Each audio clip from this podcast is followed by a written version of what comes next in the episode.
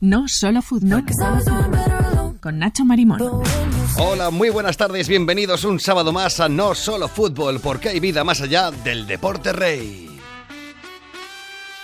¿Te imaginas un programa de deporte en el que el fútbol no sea el único protagonista? Imagínate.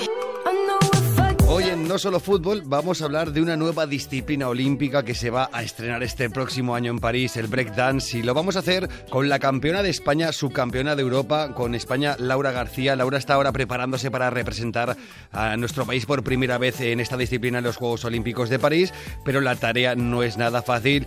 Laura García, bienvenida a No Solo Fútbol, buenas tardes. Hola, muchas gracias. Bueno, eh, poder representar a España en las Olimpiadas es un sueño, pero es un sueño repleto de complicaciones. Es difícil conseguir la clasificación en vuestra disciplina.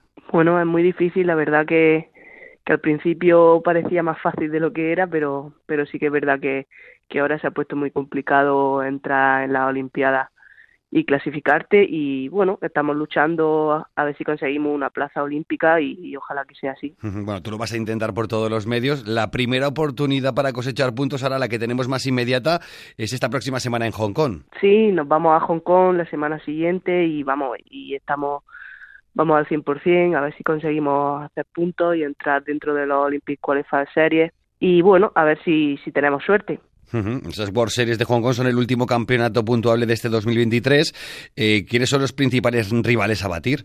Pues yo diría que Japón eh, está muy fuerte, eh, también gente de Europa y bueno, Estados Unidos también tiene biggers muy potentes, así que, que serían esos tres esas tres eh, posibilidades. Bueno, para nosotros, para muchos de nosotros, este tipo de competiciones es algo nuevo.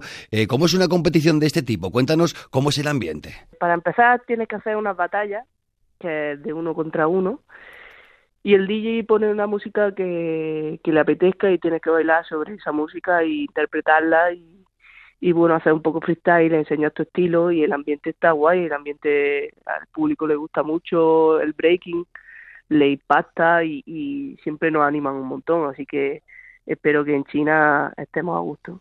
La técnica supongo que será muy importante, pero como el DJ pone la canción que él quiera y tú no puedes prepararte una coreografía específica de una canción, supongo que la creatividad y la espontaneidad del momento también es muy importante. Sí, eso entra dentro de, tu propio estilo, de cómo interpretas tú la canción, cómo, cómo tus movimientos eh, los adaptas a la música y, y bueno, eso es lo más difícil, yo creo que tiene el breaking, que, que al final es una música que, que a lo mejor sí conoces, pero otras no conoces y, y tienes que adaptar tus movimientos a ese estilo, a esa música y si lo haces mejor que el otro.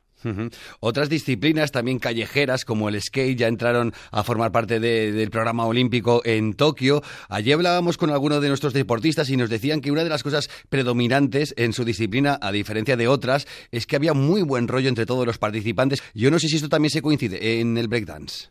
Sí, la verdad que sí, que, que esto de la Olimpiada ha venido como algo nuevo, pero nosotros estamos en una cultura que, que compartimos casi todos los viajes, estamos compartiendo con mucha gente del extranjero, incluso nosotros estamos compartiendo un montón ahora que viajamos tanto juntos y sí que hay muy buen rollo porque al final pues estamos dentro de esta cultura que nos que nos invita a compartir, a pasarlo bien, a eso, a pasarlo bien con, con otra gente que, que a lo mejor no podrías tener la oportunidad de conocer, que están en otros países o en otras ciudades y gracias al breaking pues pues tenemos eso que es una ventaja. Una ventaja, desde luego. Bueno, al margen de la prueba de Hong Kong, que estás a punto de, marcharte para allá eh, la próxima semana, después en enero, aún quedan más oportunidades, ¿no?, para conseguir la clasificación para los Juegos.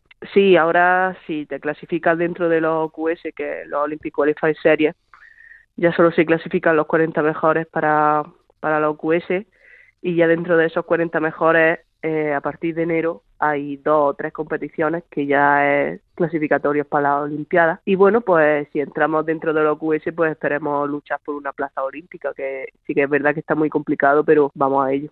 ¿Y cómo te ha afectado el hecho de que el breakdance se haya convertido en un deporte olímpico? ¿Qué cambios ha generado en tu vida? Bueno, a nivel personal sí que es verdad que, que sí que me ha afectado porque yo el breaking me lo tomaba entre hobby y un estilo de vida, ¿no? Pero ahora, pues sí que a ver, es verdad que ahora se ha profesionalizado más y tengo que entrenar con un objetivo más serio y tal, y, sí que es verdad que, que a mí me ha afectado. Profesionalmente yo no me dedico al breaking, así que no me ha afectado en ese aspecto, pero personalmente pues a mis amigos, a mi familia, sí que es verdad que me reconocen más mi disciplina, la que hago, que antes. Así que es un punto. Es un punto de los demás y también a, favor porque eh, también se ha convertido en algo más profesional. Por cierto que tú al entrenador lo llamas de una manera mucho más sugerente y acertada. Eh, mentor, ¿por qué? Bueno, porque yo el breaking eh, yo no lo considero un deporte, así que yo lo considero una disciplina artística, un arte y al final no me gusta llamarlo entrenador porque para mí son gente que, que me ha aportado muchas cosas y para mí son mis mentores, entonces no me gusta llamarlo entrenador porque lo veo como muy deportivo y, y prefiero llamarlo mentor y nos quitamos de, de ese ambiente. Hay un valor añadido de inspiración que, incluye esa, acepción de mentor que es mucho más acertada. Bueno, el hecho de ser eh, olímpico, este deporte, o el breakdance, mejor dicho, va a visibilizar eh, esta disciplina, va a permitir que muchos más se acerquen al breakdance, al breaking y que cambien su forma de verlo. Bueno, eso espero, la verdad, que sí que es verdad que hay mucha gente que desconoce esta disciplina y a lo mejor tiene una imagen errónea de, de lo que fue hace otros años y sí que es verdad que la Olimpiada es un escaparate mundial y se va a ver de otra manera y espero que se conozca, se conozca bien y nos valoren, que eso es lo importante, que llevamos muchos años haciendo breaking y, hay gente que lleva muchos más años, se merecen ese respeto y espero que, que así sea. Bueno, ya hablemos de tu ritmo frenético de competición porque hay un dato que me ha dejado alucinado.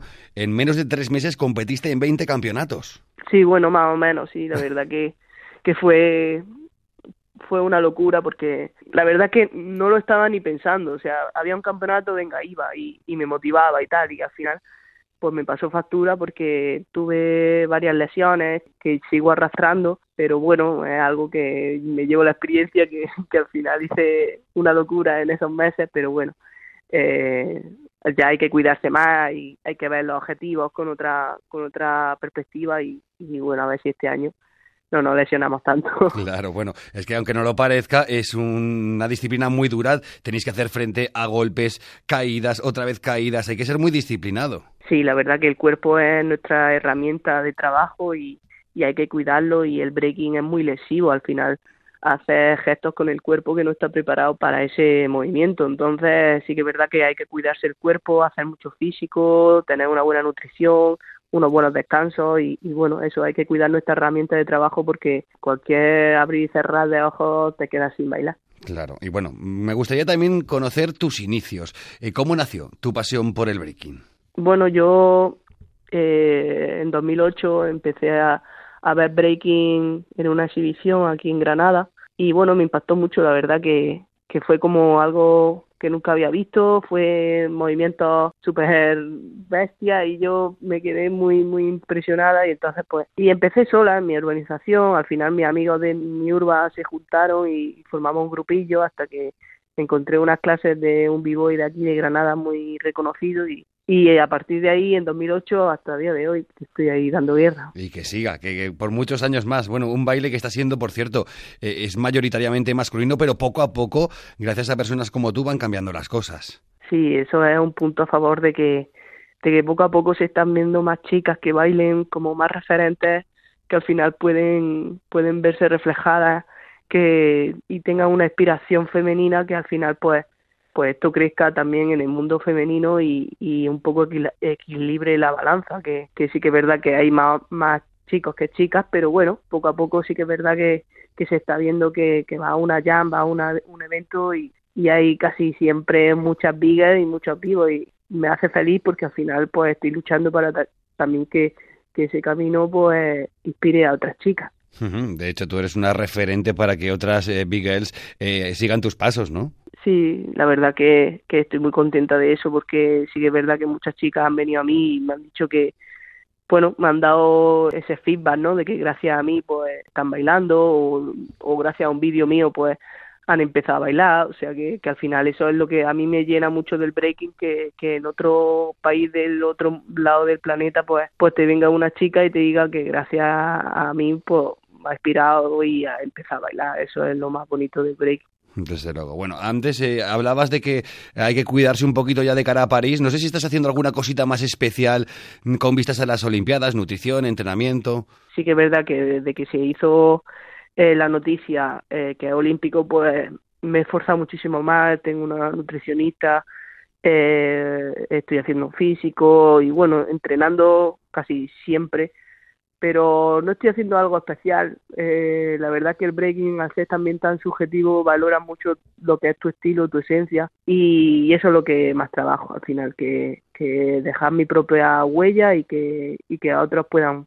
inspirarse de ella. Pues Laura García, nuestra gran esperanza del breaking, te deseamos lo mejor en este inminente viaje a Hong Kong para participar en las World Series y que más pronto que tarde consigas ese billete soñado para los Juegos Olímpicos de París, Laura. Muchas gracias, un abrazo.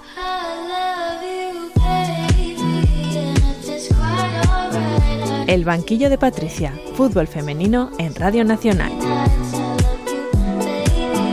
Patricia Campos Domene, nuestra gurú del fútbol femenino. Buenas tardes. Hola Nacho, buenas tardes. Bueno, ganó España en Málaga frente a Suecia en la última jornada de la fase del grupo de la Nations League, mejorando su imagen dentro y fuera del campo. Sí, la primera mitad sufrió, acabó perdiendo por 1-3 con una imagen parecida a la de Pontevedra y en la segunda parte entró Aitana, se asoció con Mariano y todo empezó a funcionar. Las suecas bajaron físicamente un poquito, se partió el equipo y España, España aprovechó las transiciones para remontar y acabar goleando a Suecia con ese 5-3 con doblete de Mariona.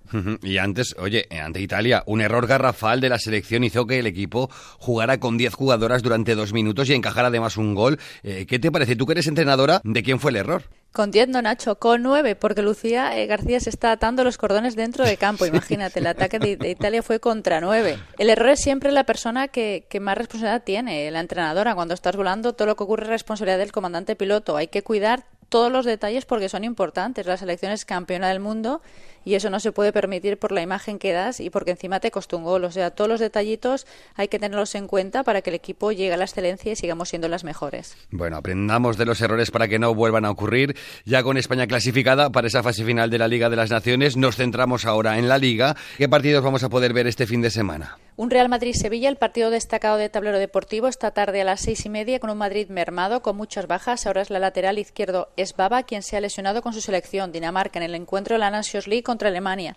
Se une a las bajas de Carlin Weir, Camacho, Caicedo, Toletti, Feller Galvez y Sini Brun. Más problemas para Toril.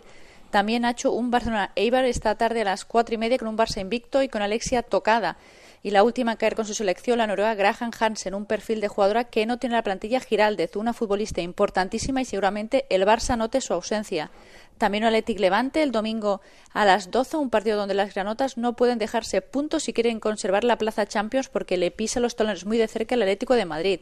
Y también por la parte de arriba un Betis Atlético de Madrid este domingo a las cuatro y media, que igual que Levante quiere hacerse con una de las plazas europeas y volver a la máxima competición europea, donde no está desde hace dos temporadas. Por cierto, vamos a hablar de, de Europa, porque la UEFA ha aprobado un nuevo formato para la Champions y una segunda competición europea para los clubes femeninos a partir de 2025. Sí, la UEFA quiere que la Champions sea el gran torneo de clubes a nivel mundial y ha diseñado un nuevo formato. Consiste en una fase de liga de 18 equipos con tres partidos en casa y tres fuera. Va a favorecer a los grandes clubes y va a aumentar el nivel de ingresos de la, de la Champions, pero no sé si compensa el cambio porque al final son solo dos equipos más. Además, Nacho, se ha aprobado también la creación de una segunda competición europea para clubes femeninos, para que más equipos puedan disfrutar de las competiciones europeas. Todo a partir de la temporada 25-26. Mm, Patricia Campos Domenech, como siempre, muchísimas gracias. A vosotros. El ritmo del deporte. Y hoy despedimos el programa con los gustos musicales de nuestra reina del breakdance, la granadina Laura García. Bueno, yo tengo muchos grupos, la verdad, pero por decirte algo muy, muy, muy eh, clave dentro del breaking, te diría cualquier canción de Jeff Brown. Ha inspirado muchísimo a, a, a las generaciones de, dentro del break y, y, cualquier canción vale, ¿sabes? O sea que Jay Brown es una leyenda y, y cualquier canción estaría bien.